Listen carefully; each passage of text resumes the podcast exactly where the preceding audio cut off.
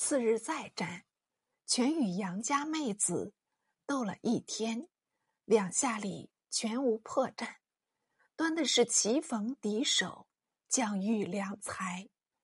全且愤且惭，愈加爱慕。就是杨家妹回寨后，也称羡不至。为安儿许婚张本。月宿。全乘马至堡前讨战，杨家妹也怒马冲出，来与争锋。全问道：“你我战了两日，尚未问你归名，请先到来。今日绝要擒你。”杨家妹道：“我叫做四娘子。”全笑道：“好一个闺名！”我便请你去做娘子罢了。杨氏不禁面赤，向李全瞅了一眼，道：“休得胡说！”安儿在后略阵，窥知妹子心事，便接入道：“李全，你如果能赢我妹子，我便把妹子嫁你为妻。”全答道：“甚好。”于是，两人又奋力决战，约四五十合。全佯作力怯，虚晃一枪，拨马便走。杨氏还道他是真败，策马赶来，中计了。约数百步，两旁有竹小夹杂，全跃马而前，杨氏亦驱马直进。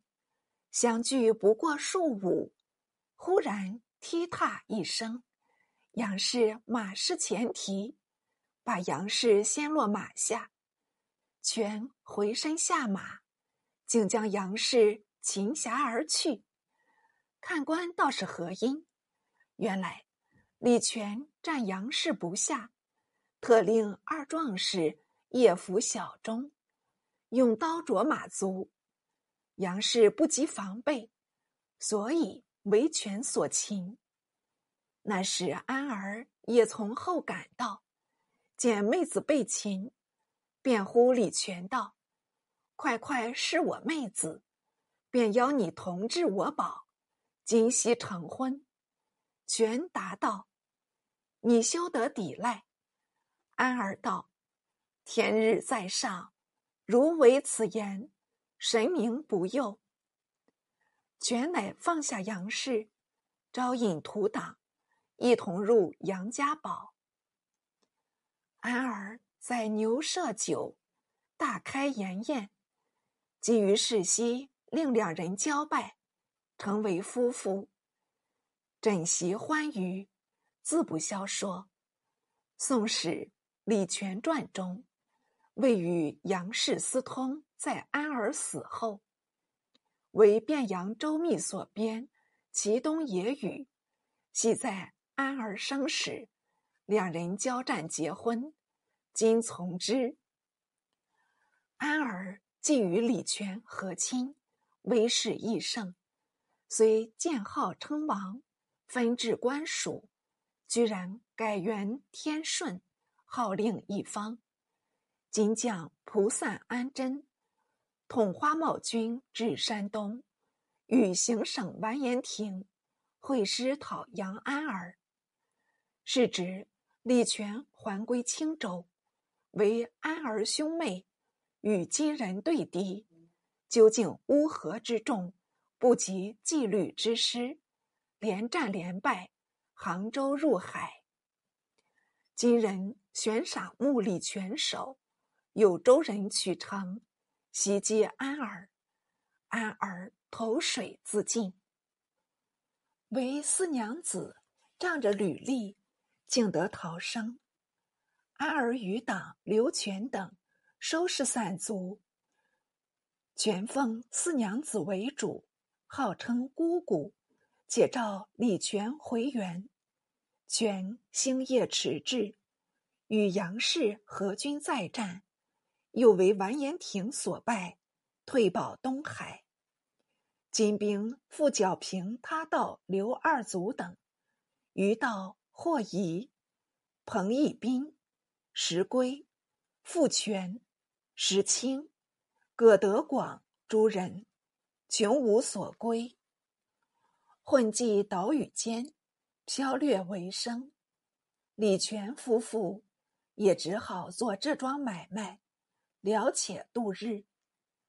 会送之楚州。应纯之，令镇江五风族沈铎、定远明李先招抚山东群盗，号为忠义军，分二道伐金。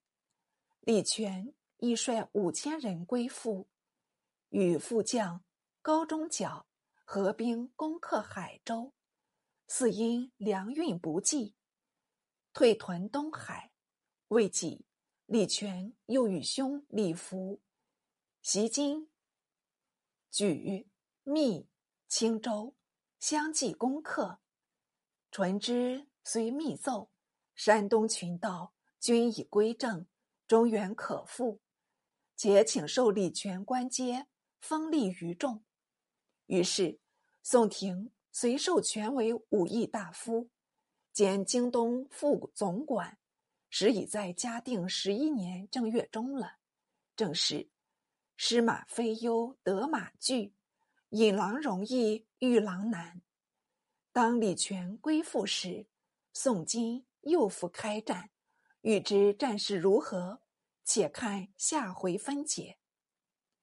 金主寻避敌千变，最为失策，敌既退矣，为王阳补牢计。即宜善边备，修内政，而乃弃焉难行，苟安旦夕，一思我能往，寇亦能往乎？完颜成辉留守中都，元成王与王之意，养药自训，不失为今之忠臣。然中都失，而汴京亦不可保矣。李全亦小丑耳，盗弄黄池。秦阳安而昧，据境称雄，似为金人所迫，归附宋朝。论者以宋人纳道为非计。夫道非不可辅，在欲之得其道耳。若恩威并济，使共奔走，则红袄诸贼，以。未使非吾爪牙也，故辅道有人而遇道无人，足之养道一患，祸乱相寻，惜哉！